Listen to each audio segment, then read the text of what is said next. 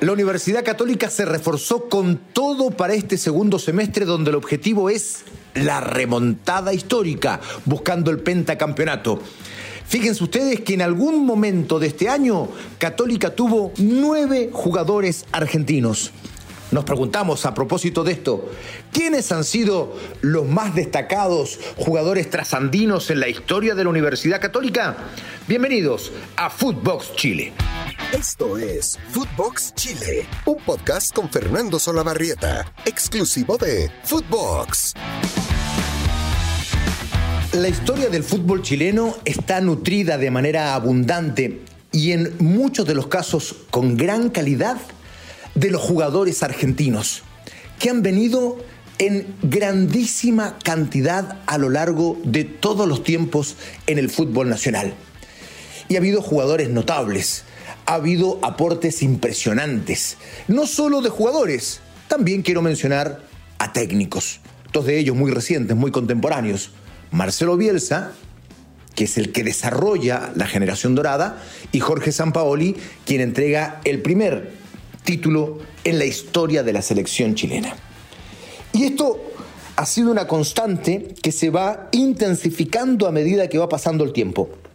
Fíjense ustedes que el principal exportador de jugadores en el mundo es Brasil. A continuación, Francia. Y en tercer lugar quedó Argentina. Antes eran Brasil y Argentina los más exportadores. Hoy Francia está metido entre los dos.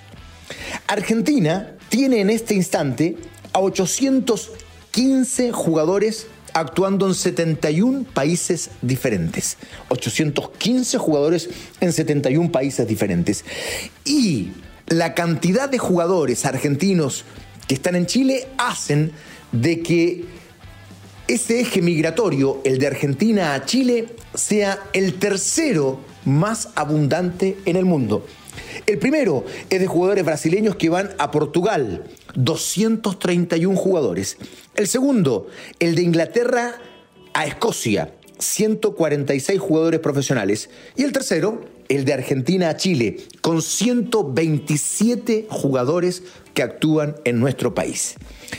Y digamos además que este año se dio una curiosidad, yo diría que histórica, esto nunca había ocurrido, porque en Católica durante este año pasaron por el plantel nueve jugadores nacidos en Argentina, algunos de ellos con papeles ya de nacionalización chilena, pero que su origen es argentino. Nueve, porque algunos que ya no están o no fueron inscritos. A continuación, Matías Dituro, que formará parte del segundo semestre de Católica, volvió después de su préstamo. Nicolás Peranich, que también tiene el tema de la nacionalidad por el medio, ¿no? Pero es un arquero argentino. Germán Lanaro, misma condición. Hoy chileno, nacionalizado, pero jugador de origen argentino. Llegó Noé Paz. Se reincorpora Luciano Wed. Llegó Yamil Assad. Llegó Lucas Melano. Ambos no fueron inscritos para este segundo semestre. Y se fue Diego Bonanote al Sporting Cristal de Perú.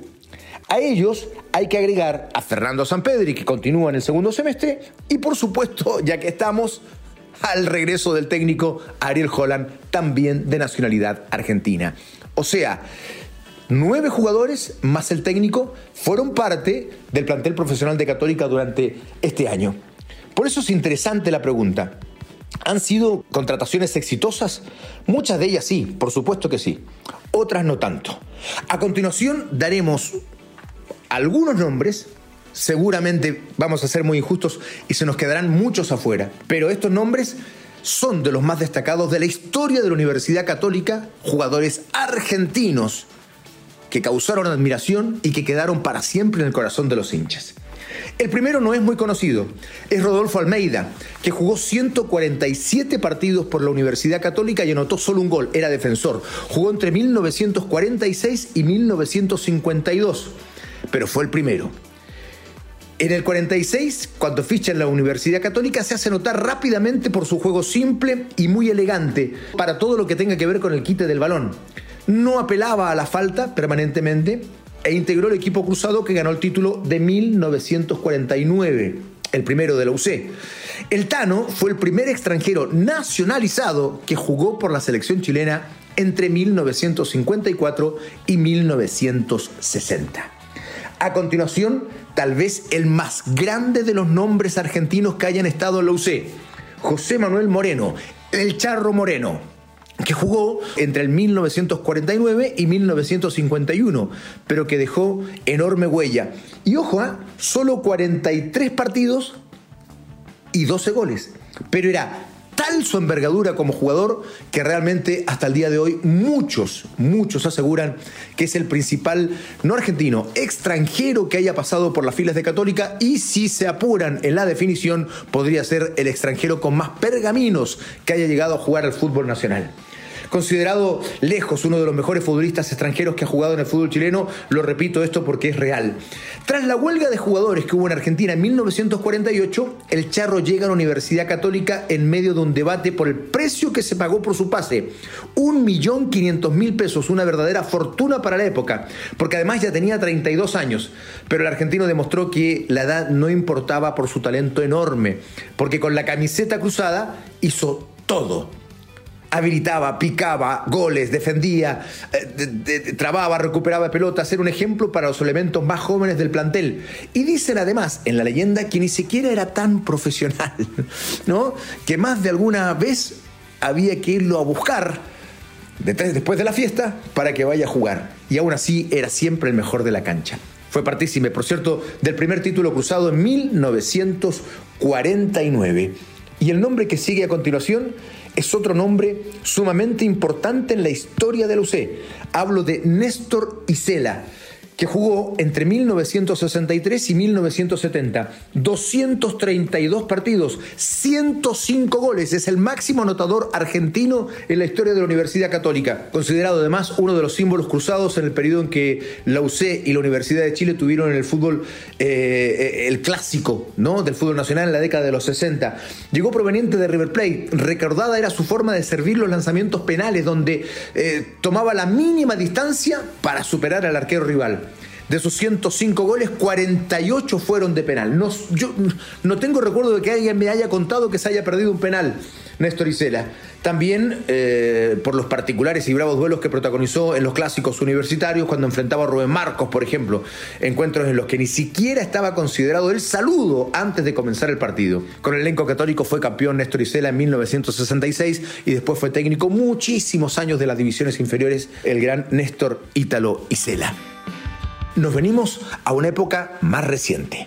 Claro, a un fútbol que tal vez los más jóvenes que participan en esta conversación, que me hacen el honor de estar presentes en este instante, tengan más en la memoria a estos jugadores que nombramos a continuación. El primero de ellos, Gerardo Manuel Reynoso, que actuó en la Católica en 1989 y 1991 y después en un regreso entre el 92 y el 93. 169 partidos, 77 goles. El registro de este volante ofensivo, un mediapunta, un 10, un enganche que causó furor en la UC. No cumplía un año en River, donde fue dirigido por César Luis Menote, lo pidió expresamente para un equipo que se formó en torno a puras figuras y Menote allí llevó a Reynoso a jugar por el equipo de River Plate. Pero luego prontamente pasó a ser cruzado en 1989 él era de Independiente, había sido gran figura en Independiente, lo compra River y rápidamente se lo trae a la Universidad Católica. Un trato de balón exquisito, una llegada a gol permanente, lo convirtieron en especial jugador para los hinchas de la Universidad Católica. Todo lo que había hecho en su primera temporada cruzada realmente fue espectacular. Uno de los mejores futbolistas extranjeros que hayan jugado en el fútbol chileno, no tengo ninguna duda. En su segundo periodo Lucé, que no fue tan brillante, igualmente integró el equipo que fue finalista de la Copa Libertadores de 1993, el gran Gerardo Manuel Reynoso. Después aparecen dos nombres muy nítidos, muy importantes. Década del 90, cuando en Chile jugaban grandísimos jugadores. Qué tiempos aquellos, ¿no? Bueno, en Católica se dieron el gusto de tener a Alberto Federico Acosta y Néstor Raúl Gorosito. Los dos juntos eran, eran casi un complemento perfecto en la cancha. El Beto estuvo en el 94 y en el 95, después se fue y volvió en 1997. Jugó 105 partidos y anotó 92 goles. Una locura. ¿no?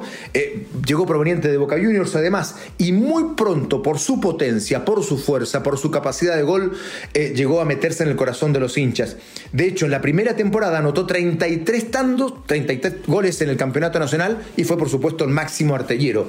Eh, tras obtener dos subcampeonatos más con la escuadra estudiantil, fue adquirido por el club japonés Yokohama Marinos y en 1997 la UC lo repatrió y Acosta ahora sí logra dar la vuelta olímpica con el equipo en 1997 venciendo en la final a Colo Colo en uno de los dos campeonatos de ese año. Y después su compadre, Néstor Raúl Gorosito, que jugó también igual que el Beto en el 94 y 95 y que tuvo un regreso en el 2000 y 2001. 173 partidos, 28 goles. Una carrera que comenzó en las divisiones inferiores de River Plate, pasando en el 88 a San Lorenzo, donde brilló con especial calidad y allí formó la dupla ofensiva terrible con Alberto Federico Acosta, con quien se reencontró en la Universidad Católica en el 94. Eh, este binomio realmente constituía un imán para cualquier hinchada, sobre todo la, de Católica, que repletaba domingo a domingo. En aquellas épocas se jugaba los domingos a las once y media de la mañana. Once y media de la mañana en San Carlos de Apoquindo. Eh, en torno a ambos giró el elenco universitario que tuvo que resignar su opción al título en el 94 y el 95 ante la poderosísima U de Marcelo Salas. Y eh, este equipo, el de Católica, dirigido por Manuel Pellegrini, es recordado hasta el día de hoy. Tras su experiencia en Yokohama Marinos de Japón, retornó a San Lorenzo y en el 2000 tuvo su segunda estadía en Católica retirándose del fútbol activo un año después. Rápidamente, dos que son mucho más contemporáneos. Diego Buenanote, que se acaba de ir al Sporting Cristal, jugó entre el 2016 y el 2022. 189 partidos, 34 goles. Debutó este jugador en el 2006 por River con 17 años. Luego fue a Europa, jugó por el Málaga, por el Granada, volvió al América, al Pachuca y luego a Quilmes para retornar al viejo continente al AEK de Atenas, Grecia. Y desde allí viene al cuadro cruzado en el año 2016. Logró cinco títulos de primera división y cuatro supercopas de Chile con los cruzados. Es de hecho el extranjero con más títulos en la historia de la Universidad Católica y ahora ya en la despedida los hinchas lo extrañan porque se fue a jugar a Perú el Sporting Cristal. Finalmente, Fernando Sampedri, que aunque llegó no hace mucho, ya está metido en el corazón de los hinchas, y vaya por qué. Llegó en 2020 hasta ahora, ¿no? 111 partidos, 72 goles, un registro fantástico. Venía proveniente de Rosario Central y fue goleador el año 2020 con 20 goles y junto a su compatriota Gonzalo Sosa del torneo nacional del año pasado, del 2021, con 23 anotaciones. O sea, en los dos años que ha jugado ha sido máximo artillero del campeonato nacional. Por eso merece estar dentro de este registro, donde seguramente tendrían que estar otros también. Pero claro, la injusticia del tiempo eh, y tal vez de la comparación no nos permitió agregar a otros nombres tampoco, ¿no? Los máximos goleadores extranjeros de la historia de la Universidad Católica, el primero, lo decíamos, Néstor Ítalo Isela con 105 goles, después con 92, Alberto Federico Acosta, con 78, Gerardo Manuel Reynoso, 72 goles para Fernando Sampedri, está cerca de meterse allí en el podium de los máximos goleadores de la historia de la UC, con 55 Juan Carlos Arnari, con 43 Juan Carlos Almada, con 41 Jorge Quintero, que hizo muchos goles cuando estuvo y con 39 Luis Alberto Rosselli. Son los argentinos más destacados en la historia de la UC a propósito de que este año la franja cruzada se ha vestido o se ha emparentado con los colores de la albiceleste. Más que nunca este año, Católica ha cobijado a muchos jugadores argentinos. Abrazo grande para todos, que tengan un hermoso fin de semana. Esto fue Footbox Chile con Fernando Solabarrieta, podcast exclusivo de Footbox.